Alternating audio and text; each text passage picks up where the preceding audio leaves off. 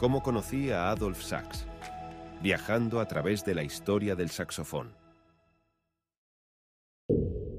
Pequeño Sax, de fantasma a leyenda.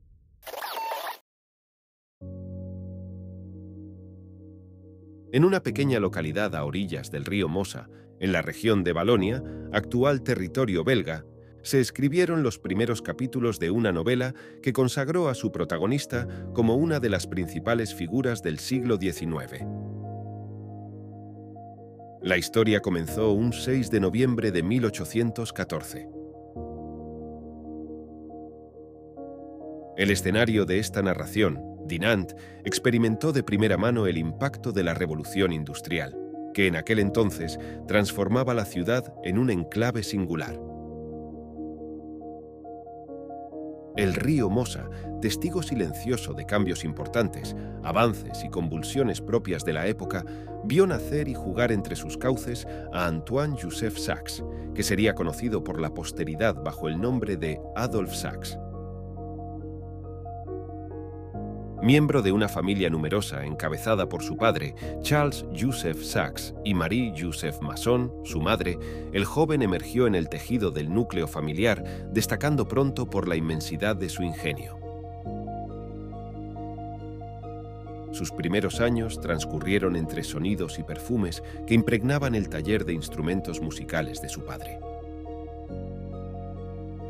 Tras la caída del imperio de Napoleón, el taller familiar se trasladó al número 1344 de la calle Levesque de Bruselas, capital de Bélgica.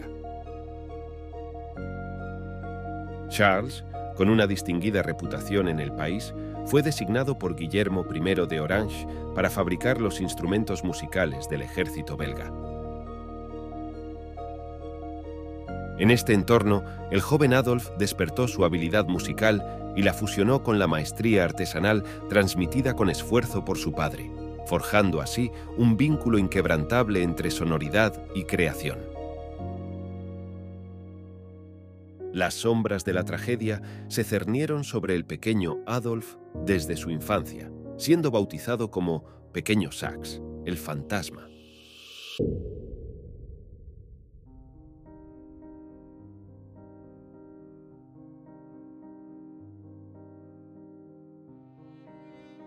Infortunios y trágicos incidentes le persiguieron en numerosas ocasiones a lo largo de su niñez, llegando incluso a desafiar a la muerte.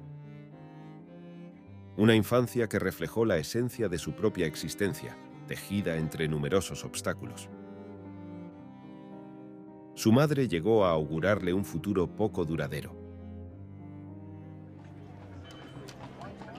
Es un niño condenado a la desgracia. Su vida será breve. Sin embargo, sus presagios nunca se cumplieron.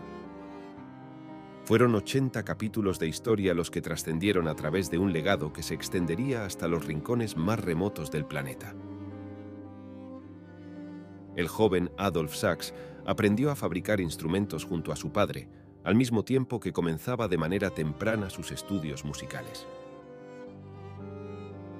Pronto desarrollaría sus habilidades como músico, empezando también a detectar y corregir errores en algunos de los instrumentos musicales que él mismo tocaba.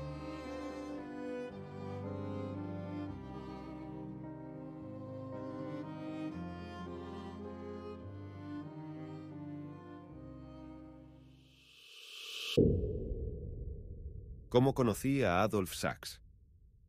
Viajando a través de la historia del saxofón. Un podcast creado por Álvaro Molina.